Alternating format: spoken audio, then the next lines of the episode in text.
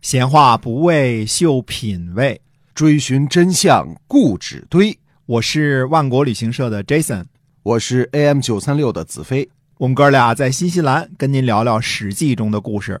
各位亲爱的听友们，大家好，欢迎呢继续收听我们的节目，由新西兰万国旅行社的 Jason 为您讲的《史记》中的故事。那么，万国旅行社呢，是我们新西兰本地的这样的一家良心旅行企业啊，我们是携程网上唯一没有差评的。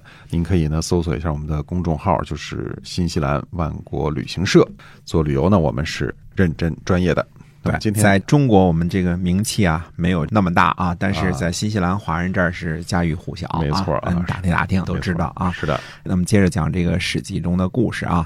上次稍微讲的有点杂啊，好像听着有点乱啊。第一个讲的是什么呢？就是说郑庄公这个人啊，这个郑庄公呢怎么对待他妈妈，还有林考叔。那么第二点讲的是呢，当时的山东呢，除了齐国跟鲁国以外呢，还有很多小的国家。对呃这些嗯小的国家之间呢也互相的征伐。第三个呢，由于我们说郑庄公呢，他是带着。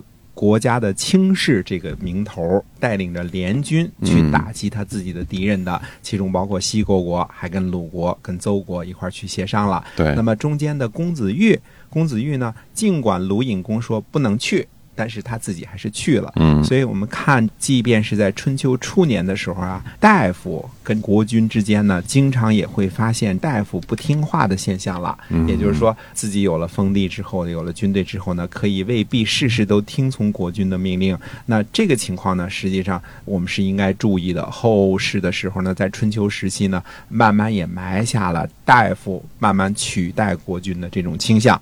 即便是这个春秋初年的时候，也已经这种倾向开始了。那么说，这是公子玉。公子玉呢，这次只是不听话。到后来呢，我们会鲁隐公嘛，我们嗯会讲叫公子辉。公子辉呢，直接就把鲁隐公给杀了，哦干掉了。啊哎我们慢慢会讲啊，就又又称禹父，他也是一个私自带兵、不听国君命令的一个主儿。嗯，那么后来呢，还弑君，而且弑君呢，并没有受到什么样的惩罚。那我们后来再讲他是怎么样晃过去的啊，可见就开始有这个不听话的问题了。那我们说呢，王军和国军，这个是西国国的国军啊，一块儿呢去参与郑国跟这个，因为本来说魏国。跟郑国的关系是由于他们两国之间的关系嘛，就因为公孙华嘛，对吧？嗯因为这个呃叔段的儿子嘛，公孙华去背叛他们之间产生的矛盾。那这个矛盾呢，反要通过王军来行使。那么郑庄公本人他有没有公器私用的嫌疑呢？我们非常肯定的说是有的。哎，那就是说我当着国家的卿士，我带着天王的军队去报我的私仇去了，嗯这个是有的。那么郑庄公呢，虽然在拥立东周王室的这个事情上呢，立了很大的功劳啊，他跟他爸爸郑武公两辈啊，就帮助周王室安定下来，什么这个立了很大的功劳，但是他在担任卿士的时候呢，也有公器私用的嫌疑，这个是肯定的啊。所以我们说郑家这一家呢，并不是那么简单的人。到了转过年儿了呢，公元前七百二十年的时候呢，这一年呢，周平王崩。那么周平王崩，这个嗯就把好多事情呢就给弄到桌面上了。哦呃，周平王呢，就算从公元前七百七十年开始，之前他是太子宜臼嘛，嗯对吧？那么太子宜臼肯定也是挺老大不小的了，因为后来这个周幽王又生了一个呃伯服嘛，对吧？嗯呃，他是废太子嘛，那么他就算从七百七十年到七百二十年，将近五十年的天王了，而且周平王呢，相当于东周朝廷的开国之父，对，而且呢，这个开国的君主，那可以说是几乎所有的开国君主当中最窝囊的一个了哈，因为他是逃难的，逃难了，他也没有多大的这个气象，又没有多少的权威，嗯，而且一开始呢还面临一个两王并立的这么一个局面，好不容易凑凑合合的取得了这些个诸侯的支持啊，慢慢的嗯成为了唯一的正统了。这种情况呢，它实际上是离不开周边的像魏国呀、郑国啊、国国呀这些个人支持的，包括晋国啊，嗯它是离不开这些个支持的。那么郑武公和郑庄公两代周王卿士的身份，可是呢，周平王呢却有意呢把一部分权力呢分给西国公。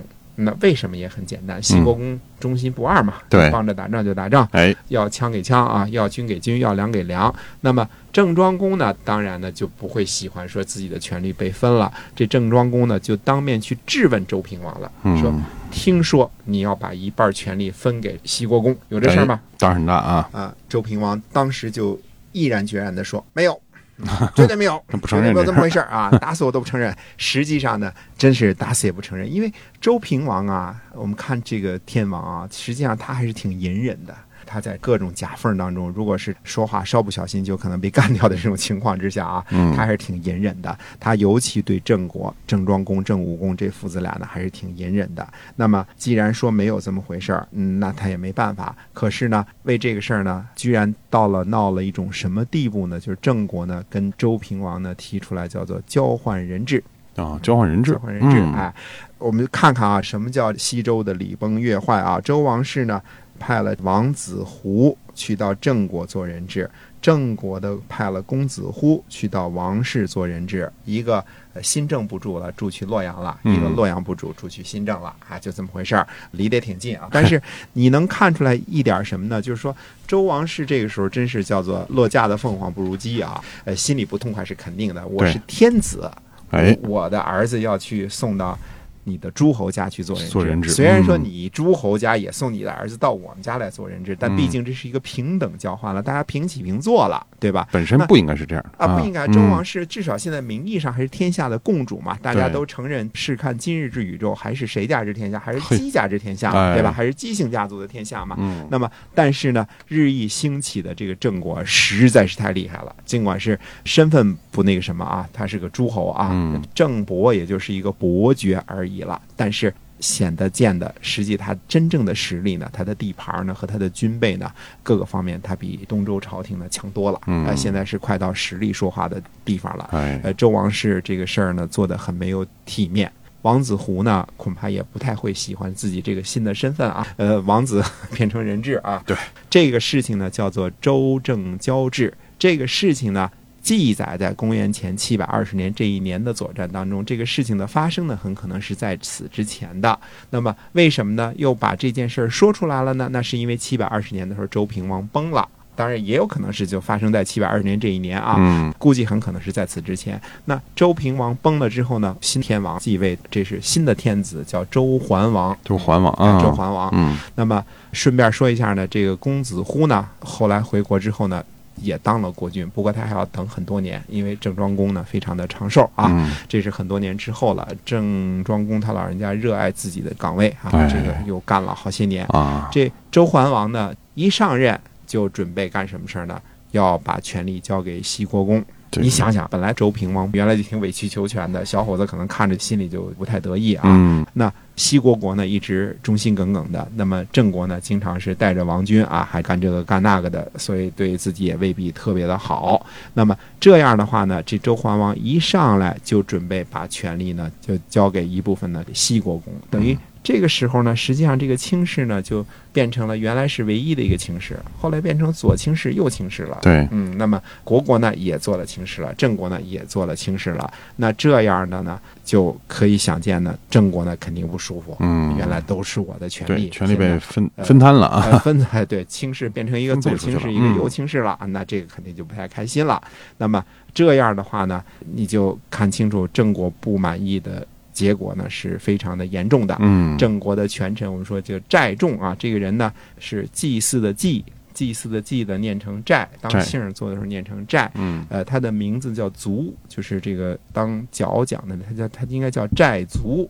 他因为是老二，也叫寨仲啊，嗯叫寨仲、寨卒都是寨老二啊哎，寨老二嗯都是一个人啊。这个写呢写成祭祀的这个祭，那寨仲呢就带着人呢就把王室的麦子给割了，嗯就嘿割了就给拿走了。 嗯，到到秋天的时候呢，又把王城的这个谷子给割了，收这个这边的庄稼。这郑国呢，实际上是什么意思呢？向周王室呢表示抗议，嗯抗议你准备用齐国公。那现在呢，别忘了，现在是周桓王当家了，已经不是那个比较隐忍的那个周周平平王了，王嗯不是那个开国的那个君主了啊。现在呢，周桓王呢显然是年轻比较盛。其实要说呢，郑国这个事儿呢做的也不地道，嗯虽然说你是全臣寨众去割麦子、割谷子，但这事儿不可能没有郑庄公的允许，对对吧？这个大家嗯心里都明白、他啊。是默许的嘛？啊，对，嗯不是说我的家臣去干了这事儿，这是往外推呢啊。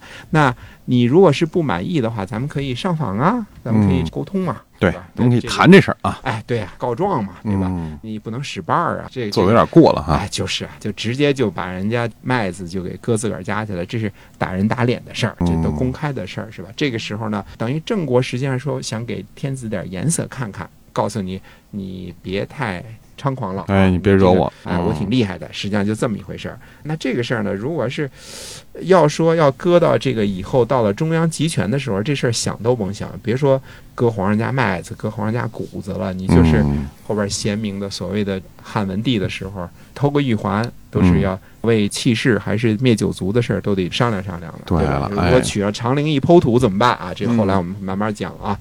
那这样的话呢，也看到呢，当时王室的秩序呢已经不太存在了。那么嗯，你没人拿他当回事儿了。哎嗯，对，不拿它当回事儿了。我哎们说，这个春秋时期早期呢，除了先开始介绍一个这个郑国的这个头儿之外呢，我们还得呢把当时的重要的这些国家，比如说宋国和魏国这些国家呢介绍一下，因为嗯在当时呢，所谓的郑、宋、魏、鲁、齐，这就是所谓的中原了。啊，为什么呢？后来那些特别大牛的国家，比如说楚国，现在还嗯没个影儿呢，哎，啊，还在南边儿猫着呢啊。嗯，在北边儿，啊对，然后晋国呢，后来也是大牛的国家，现在也还不行，自己闹内乱呢。嗯啊对那秦国呢是刚刚封的侯嘛，哎秦王东迁才封的侯啊，嗯正在西边打仗、搞建设啊什么这些都还都没个影儿呢，而且是一个新晋的贵族，人都看不上，老贵族都看不上，所以嗯老贵族呢就是什么郑、宋、鲁、卫这几个。那么郑国呢现在是最牛的时候，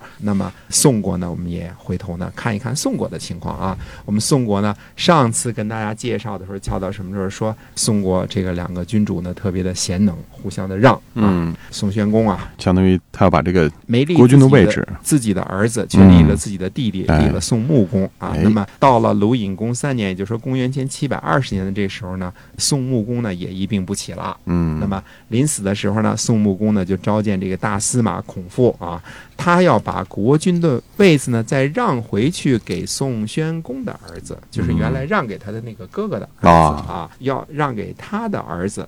那么底下人呢都说呢不用啊，说这个我们想扶立您的儿子。嗯那么在病榻上的宋穆公呢说了一段话。哎，非常的有意思。那么，到底宋穆公说的什么话？最后这个事儿到底怎么做的？宋国是由谁来执掌这个国家呢？嗯，那么下次再跟大家接着说。哎，是的，我们今天这个《史记》中的故事呢，就先跟聊到这儿啊。下期节目呢，我们来跟您谈一谈这个，宋国的事儿，哎，那么这个很有名的胸中地级啊，这个是到底是怎么由来的呢？欢迎您下期节目继续的收听，好，再见。